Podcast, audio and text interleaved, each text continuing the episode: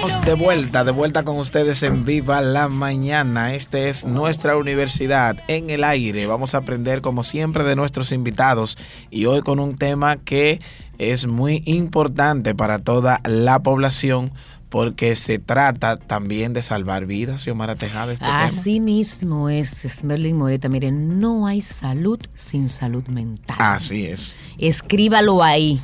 Eso es así.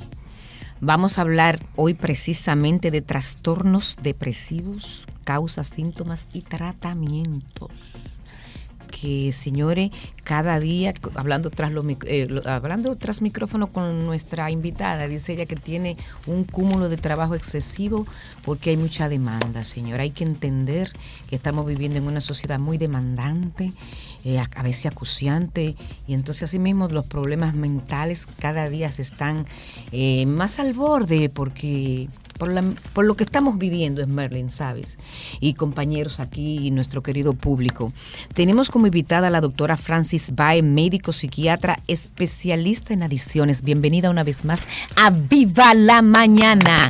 Qué bueno que está aquí, doctora. Un placer. ¿Cómo se siente? Bien, gracias a Dios.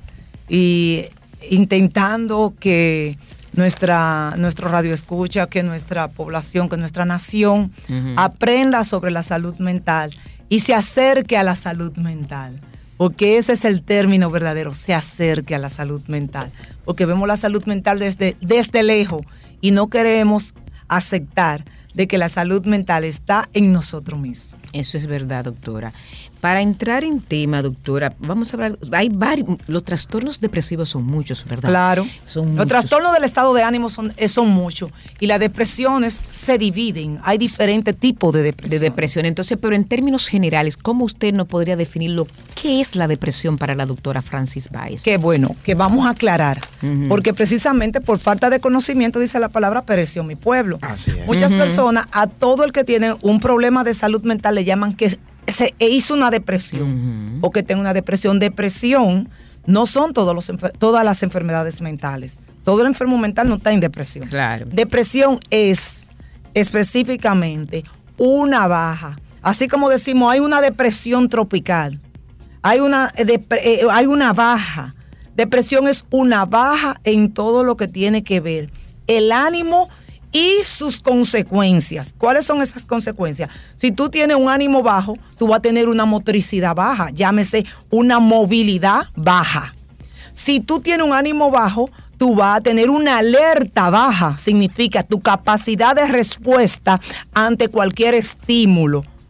Tú, ese estímulo tuyo va a ser lento. Asimismo, esas personas que están en depresión también van a tener inclusive un elentecimiento en el curso de su hablo, de su habla, pero también en el tono del habla. Esos son como síntomas, ¿verdad? Esos son síntomas o a lo que la depresión toca, los lugares que la depresión toca.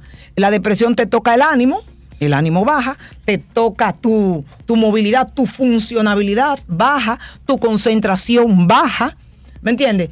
Tú, tú alertas en lo que sea baja y tus respuestas hacia situaciones también son lentas. Entonces, la depresión por un trastorno neurobioquímico cerebral que ocurre, para que vea que los psiquiatras somos médicos, que la gente no vea como profesionales de la salud, no como un empírico o no como una persona de la conducta, no, que nuestros trastornos dan síntomas de conducta, son unas cosas, pero nosotros somos bioquímicos. el, de balance bioquímico que sufre nuestro cerebro lo atiende el psiquiatra.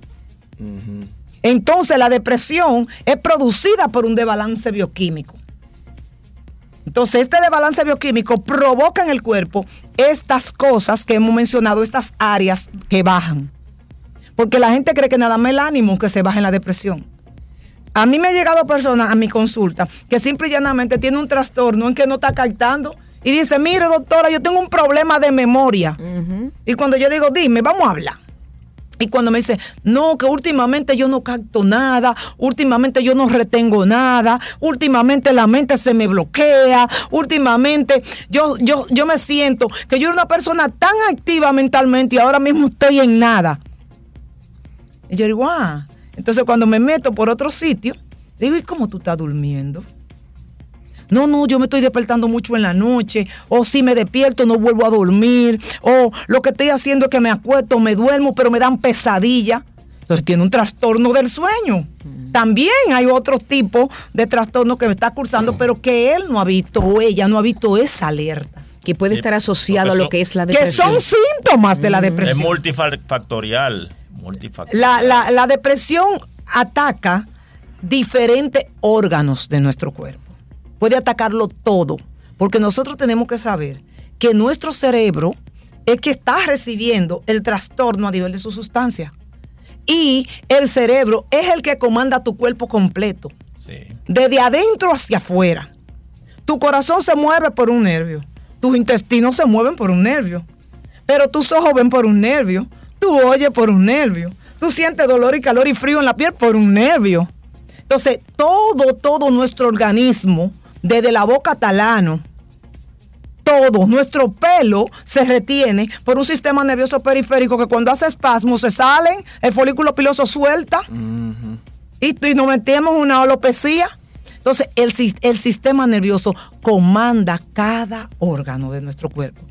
Entonces, si allá arriba hay una afección en esa sustancia de cualquier órgano con una depresión, puede estar afectado. Doctora, pero cualquiera persona puede enmascarar este, una depresión diciendo, no, es que es un problema que yo tengo del corazón, no, que es un problema del No, que tengo una estómago". taquicardia, que tengo una gastritis, Ajá. que tengo una colitis, que tengo un estreñimiento. Eso se llama trastorno de estado de ánimo, episodio depresivo con signos y síntomas somáticos. Pero hay, hay personas que eh, tienen como lema decir, es que yo estoy depresivo.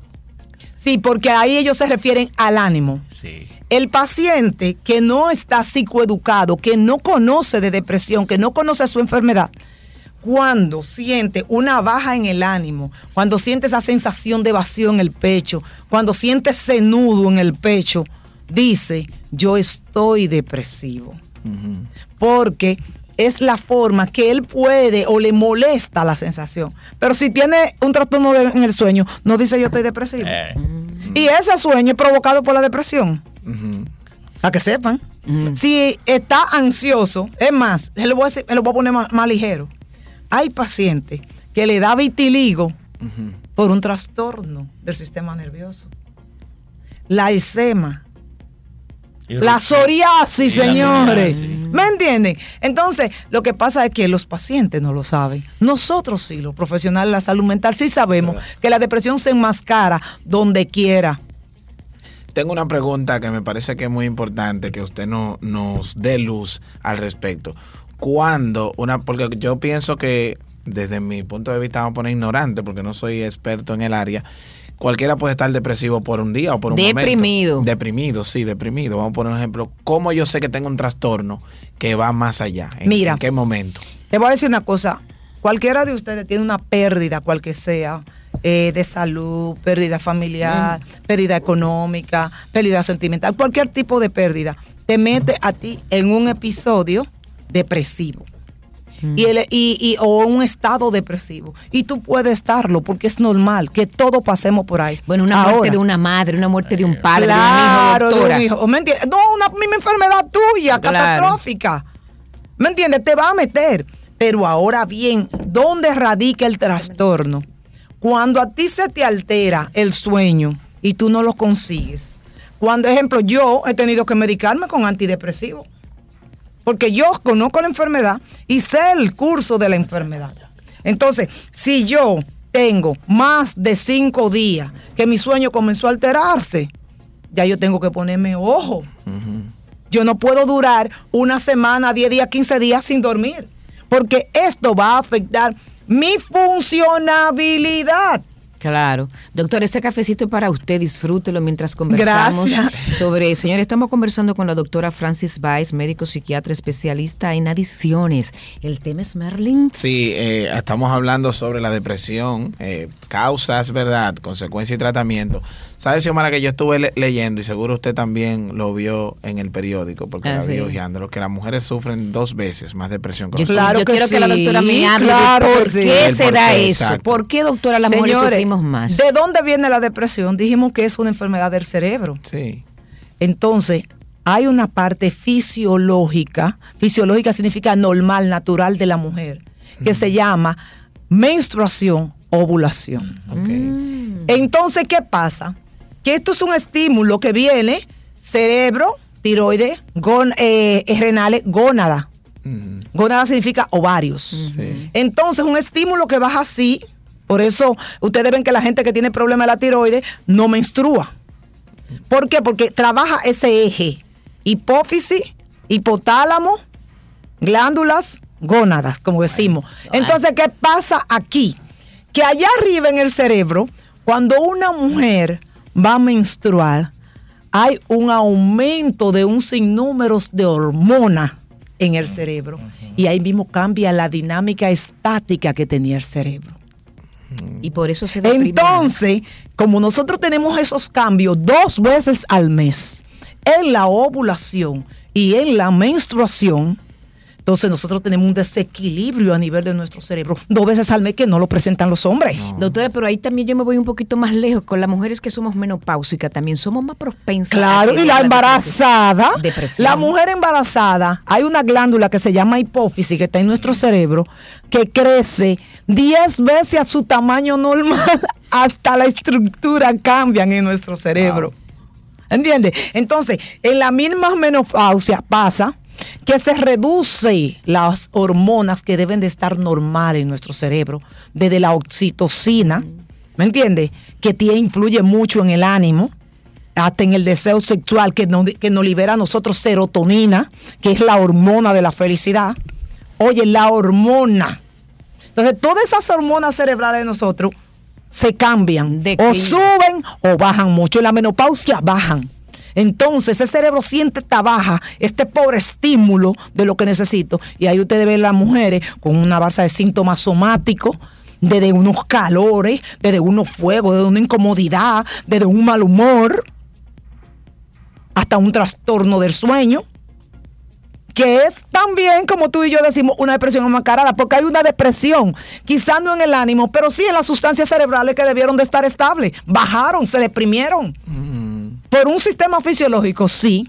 Señor, el cerebro es tan ñoño que cuando él se pone viejo él mismo, comienza a dar fallos grandísimos, desde poner a la gente con ideas delirantes de daño, a los viejitos, hasta ponerlo a alucinar, porque el cerebro dice, no estoy normal, algo está pasando en mí, no estoy funcionando bien, pero fue que se puso viejo. Y él no acepta los Pero cambios. No acepta los cambios. No, Ni el cerebro no. repuesto, Ni hay respuesta. No, ¿me entiendes? No, ya sí.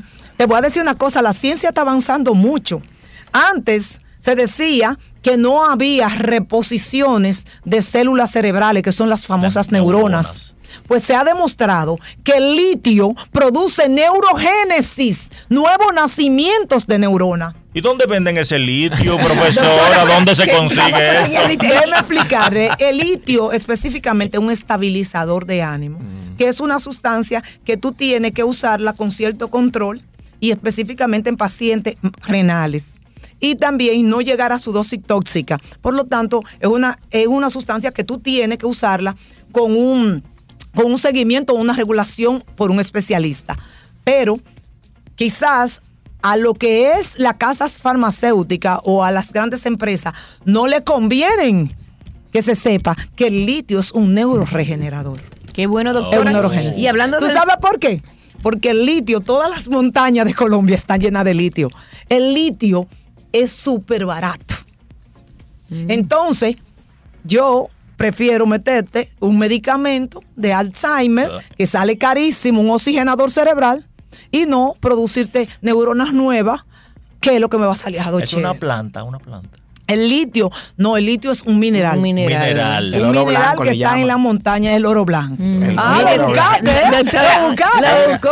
Eh, doctora, y háblanos un poquito de en los adolescentes, que hay una gran cantidad de adolescentes. Señores, depresión. recuérdense, recuérdense que la adolescencia es una etapa. El nombre de adolescente viene de adolecer. Sí. Y adolecer significa faltarle algo. Entonces, la adolescencia es una transición entre la niñez, que es una etapa estable, y la adultez, que es otra etapa estable. Es una transición. las transiciones en todas las áreas del mundo son inestables. Entonces, en la adolescencia hay un cerebro totalmente cambiando de un cerebro infantil a un cerebro para adultos. Pero cuando tenemos estos cambios, estos niños suelen tener depresiones, pero que el cerebro está cambiando, inclusive está dando unos subiones de hormonas por todos los sitios. Mira la ronca, mira los vellos, mira el olor. Sí. Cómo se pone tan espesos en los adolescentes. Pero estos son físicos, emocionales también. Sí. ¿Entiendes? Claro. Entonces, esto que provoca en ellos, provoca muchas veces depresiones, provoca inconformidades. Todas las inconformidades van a provocar depresiones también. Porque cuando tú no te sientes mal, ni siquiera aquí en esta mesa, y tú no te sientes mal con tu compañero, ya eso va dándote un trastorno a nivel cerebral de tus sustancias cerebrales, que se va un día a presentar como un estrés o como un insomnio o como una depresión. Sí, doctora, también, aparte de esa, de, de- de lo físico, de lo, de lo mental y de, de todas esas combinaciones químicas que nos fallan en el cerebro, también hay condiciones exógenas, vamos a decir, por ejemplo, la- Claro. la, parte de la familia, Claro, mira, mira. el medio ambiente, háblenos de todo Mira, esto, la doctora. depresión tiene componente biopsicosocial. social. Coge todo lo que puede afectar al ser humano. Tú tienes un hogar disfuncional, eso va a provocar una desconformidad. Tú tienes en tu escuela un ambiente no favorable, con bullying, con maltrato, va a provocar, porque la gente cree que bullying nada más es al golpe. Una profesora que se burla de un niño le dice, tú siempre eres el bruto del curso. Señor, eso es un bullying. Claro. Y eso es una marca. ¿Por qué? Porque esa profesora viene porque no está durmiendo y quizás te hay irritada porque tiene un problema en la casa y uno de los alumnos falla como tienen derecho todo el mundo a fallar y se atreve a decirle una palabra que hiere a, ese niño. Y ya con eso basta para que ese niño ya no quiera ir a la escuela, ya se sienta triste, se sienta burlado por sus compañeros, se sienta eh, eh, en un bullying por su profesora y por su ambiente, y ese niño se me mete en una depresión.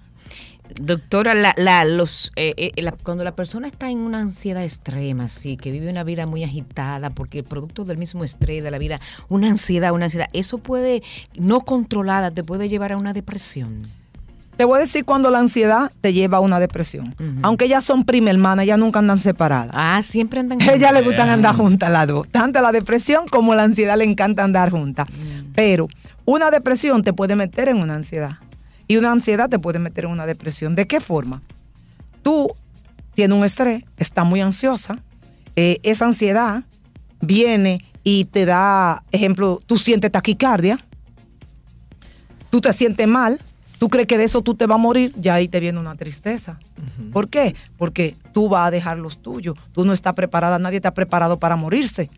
Entonces ahí tú entras en una depresión. Eh, tú tienes, ejemplo, un- un- una ansiedad porque tú tienes una sobrecarga de trabajo. Entonces tú no puedes cumplirla porque es mucho.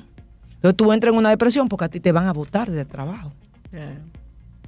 Te pusieron un compañero al lado, una, una, una muleta. Tú dices, ¿y por qué me trajeron esta persona? Entonces tú te afanas en querer hacer las cosas bien, te, eh, te comienzas a sentir inquieto, nervioso.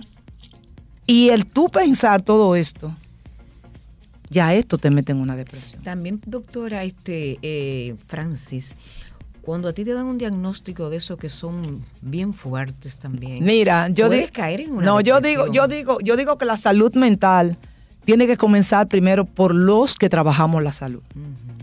No por el psiquiatra, porque los psiquiatras sabemos lo que es salud mental. Y hasta el psicólogo la sabe. Pero los médicos, los médicos de la República Dominicana, tienen que aprender que ellos tienen que ligarse a la salud mental. Sí. Porque cualquier diagnóstico de cualquier especialidad puede meter a un paciente en problema de salud mental. Yo soy de la que digo que el oncólogo no puede dar un diagnóstico sin un, un- un profesional de la de salud la salud mental. al lado. Y independientemente, darle un seguimiento con la salud mental.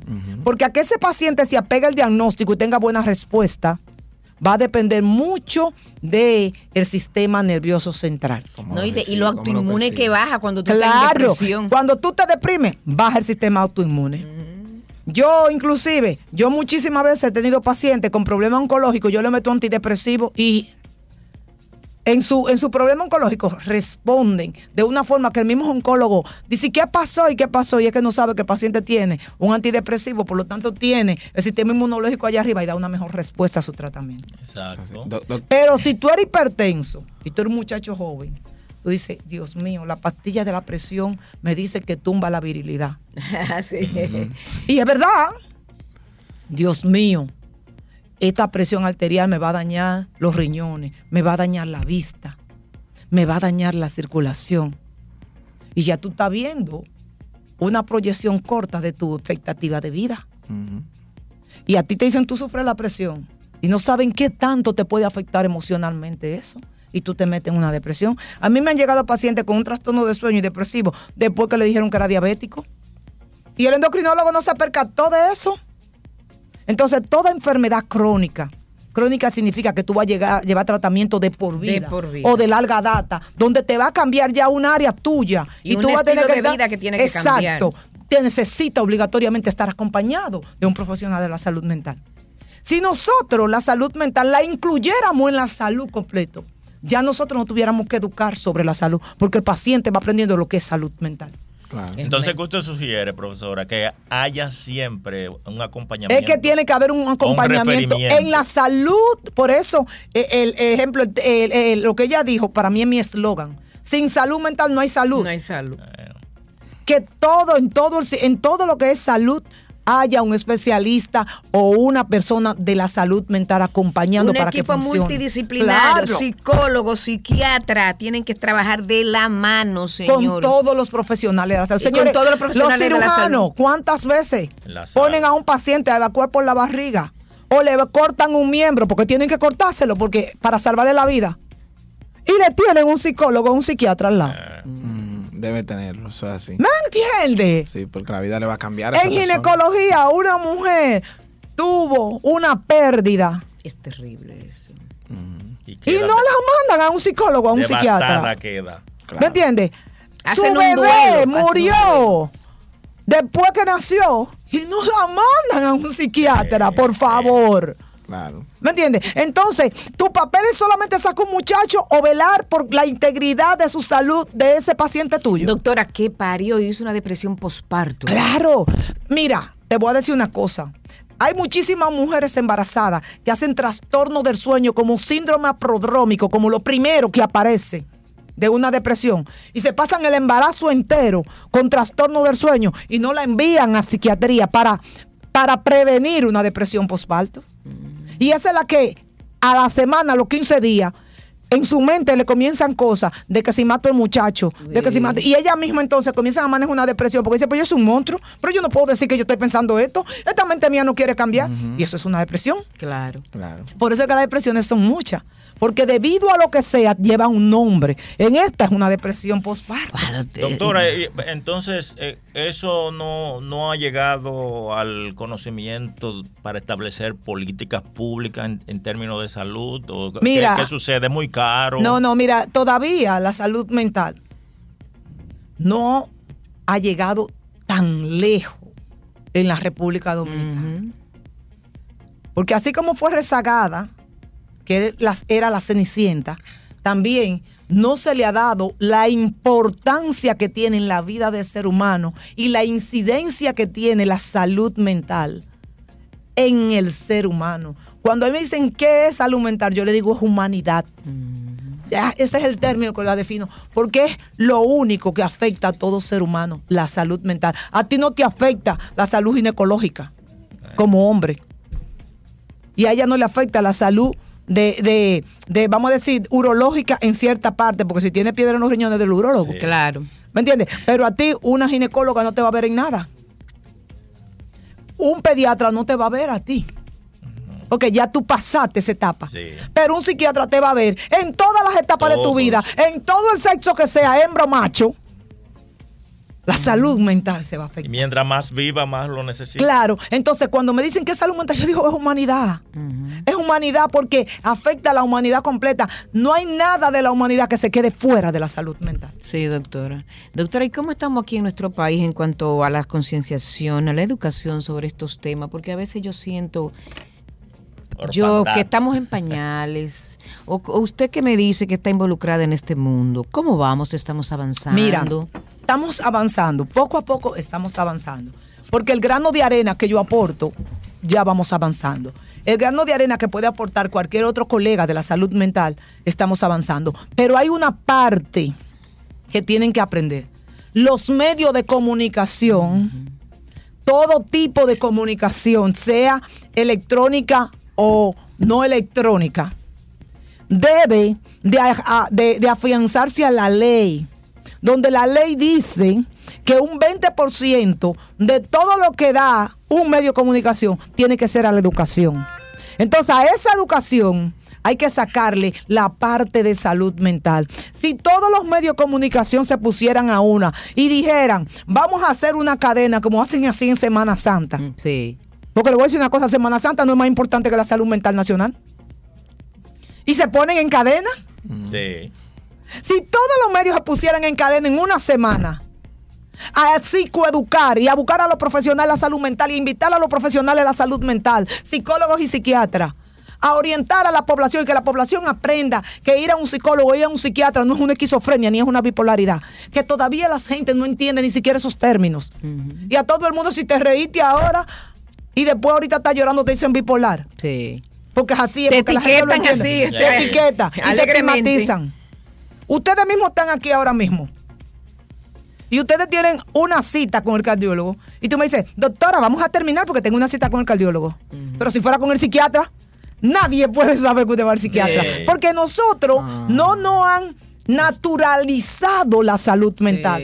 la tienen como una cosa sobrenatural, Tabú. como una cosa que no tiene que ver con la ciencia médica, sino con las cosas empíricas. sí, un y no es tabú. verdad, nosotros somos puramente biologistas. Claro. Sí. Y la gente tiene que sentir el mismo orgullo de decir voy al cardiólogo como voy al psiquiatra, No. O el- como voy al psicólogo. ese es mi psiquiatra. Ese es mi Sí, psiquiatra. Claro. no, yo digo, mi cardiólogo tal cosa. me- Yo tengo, alguna- yo tengo algunas personas de los medios que me han invitado a su programa que están psicoeducados, que dice, este es la psiquiatra de aquí, de todos nosotros.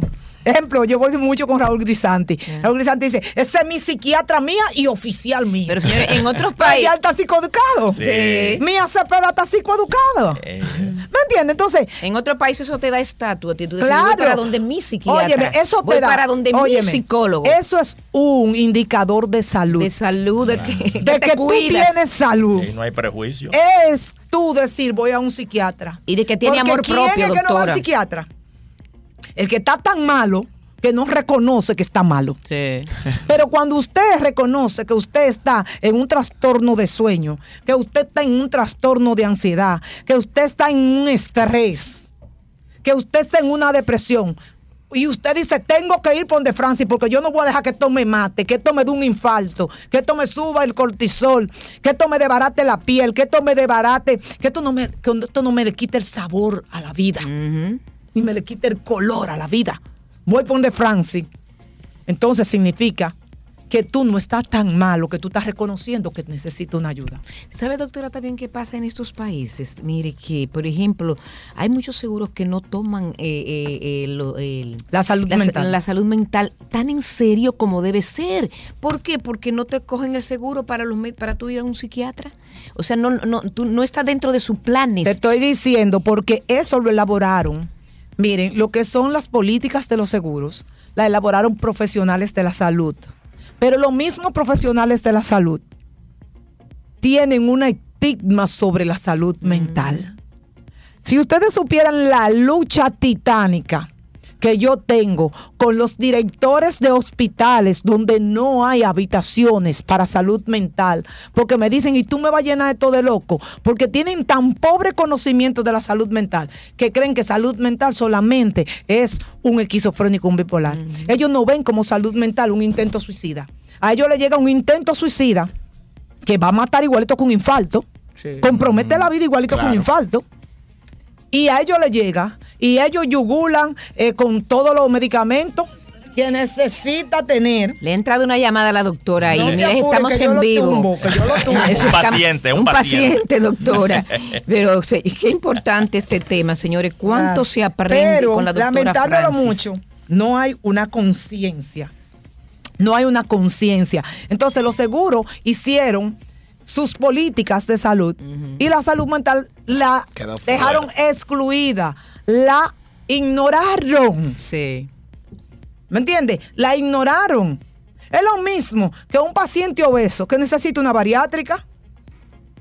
Eh, ay, Eso lo dejaron afuera. Y muy importante. La cirugía, la cirugía por pérdida de peso para mantener una salud. Sí. Más caro le sale a cualquier gobierno y a cualquier seguro un paciente diabético e hipertenso por obesidad, que va a ser crónico hasta que se muera, Eh. que una cirugía bariátrica que le va a impedir que ese paciente siga siendo diabético e hipertenso, que si se hace antes de los primeros 10 años, el paciente revierte. Señores. ¿Entienden? Pero ¿qué es lo que falta?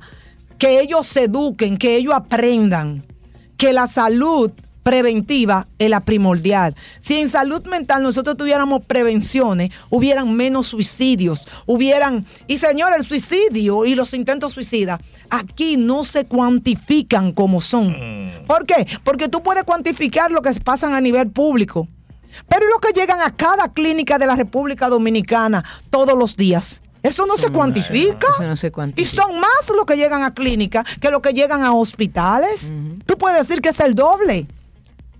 Y no ven, todavía llegando a la clínica, te digo que tratan los síntomas de los efectos secundarios de lo que se bebió. Y muchas veces no lo mandan al psiquiatra. Doctora, y dentro de esos desaparecidos también, que hay muchos en este país por diversas causas, hay muchos que son por depresión. Hay muchos que se- por depresión salen a tirarse de un sitio y a matarse y después no aparecen. ¿Me entiendes? es. Y muchas veces, señores, esto ocurre porque la familia tampoco está psicoeducada en saber el peligro a lo que es una depresión. Mucha gente tiene síntomas depresivos y dicen que ellos van a poner de su parte, Ay, no, no, sabiendo que ellos no pueden decirle al cerebro, mira cerebro, arregla la serotonina, arregla la noradrenalina. Jamás. Nosotros, nuestro cerebro es autónomo. Usted, por más positivo que usted quiera pensar en una depresión, el cerebro no le va a permitir que usted piense positivo. Sí, señores. Usted tiene que buscar la ayuda. Ay, usted tiene que beberse la pastillita. Claro, Pero doctor. también el paciente dice va a poner de su parte, pero la familia también dice pon de tu parte, como si fueran doctores y supieran lo que está Eh, pasando en ese eh, cerebro. que le digan al páncreas, pon de tu parte. Ajá. No. Y que un paciente diga al páncreas, mira, produce insulina. Señores, nuestros órganos internos son autónomos. Así es. Ahora, tú puedes hacer que tu riñón no produzca cortisol que desbarata los músculos y da infarto y hace de todo, disminuyendo el nivel de estrés. Pero tú tienes que estar psicoeducado para eso. Claro. Claro. sí, bueno. Bueno, mira, eh, falta mucha psicoeducación aquí. Y entender que la familia es un acompañante en todos los procesos. Claro. Acompañar, llevarte. Y un guiar, observador, y un, cuidador, un, un vigilante, un atalaya. Eso es Claro. así. Bueno, y, y nosotros acá desde Viva la Mañana cumpliendo nuestra cuota, ¿verdad? Claro. En esa psicoeducación. que Doctora, necesita- la- la- unas recomendaciones ya este, al Sí. término de esta conversación sobre salud mental. ¿Cómo mantener esa salud Mira, mental? la salud mental es tu poder disfrutar de todo lo que tú tienes, poco o mucho, y eso saborearlo. Y ver el color y el sabor de las cosas. Cuando ya tú tenga lo que tenga, tú no tienes o no tienes la capacidad para saborearlo ni para ver el color que tiene, ya tu salud mental se afectó. Y nosotros somos responsables de buscar cómo ayudar a esa salud mental a recuperarla de nuevo. Por lo tanto, el ir a un psiquiatra, el ir a un psicólogo, es precisamente una responsabilidad que tiene cada ser humano de sí mismo para que después no te lleven amarrado o para que después tú no te tires de un puente o tú te bebas algo que acabe con tu vida. Porque cuando un cerebro comienza a fallar, hay que tratarlo, de lo contrario, esto avanza hasta los extremos de ya usted no querer hacer nada por usted. Entonces, salud mental afecta a la humanidad. Y porque tú te afectes de salud mental, tú no te tienes que ver un extraterrestre, ni tampoco está cometiendo un delito, porque nosotros no tenemos control de nuestro cerebro, ni de nuestros órganos internos, para nosotros poder controlar esas enfermedades. sino yendo a un especialista y siendo tolerante en el tratamiento. Porque de una vez me dicen, ¿y por cuántos días? ¿Y por cuántos días? Hasta que tu cerebro trabaje como tiene que trabajar. Eso es así. Un aplauso a la doctora Francis Baez, una cátedra aquí de psiquiatría. Claro que sí, hemos aprendido mucho de acerca Y de... podemos asegurar que todo el que escuchó esto, empezando por nosotros que estamos Aprendimos aquí, muchísimo. te aprendimos a la utilidad, a la necesidad del profesional de la, de, de- De la de la salud. salud mental, o sea, la presencia de eso. Y, y- y ya tenemos nosotros ya categoría para decir, exigir, yo quiero que me acompañe en la operación, en la sala de cirugía, que haya un profesional de la salud mental. Eso es Así así. Los, es. con- eh, Los contactos, doctora, ¿cómo Bueno, en Dra Francis Bae, DRA de doctora, Dra Francis Bae, en, en Instagram y Facebook. Y también el 829-222-8255. 829-222-8255. Bueno, agradecer nuevamente a Francis Baez, señores, médico psiquiatra espe- especialista en adicciones. Hoy hemos hablado del trastorno depresivo, hemos hablado de sus causas, de sus síntomas y su tratamiento. Así que mucho hemos aprendido y vamos a seguir aprendiendo en este programa. Así que quédese en sintonía porque todavía tenemos mucho más en ¡Viva la mañana!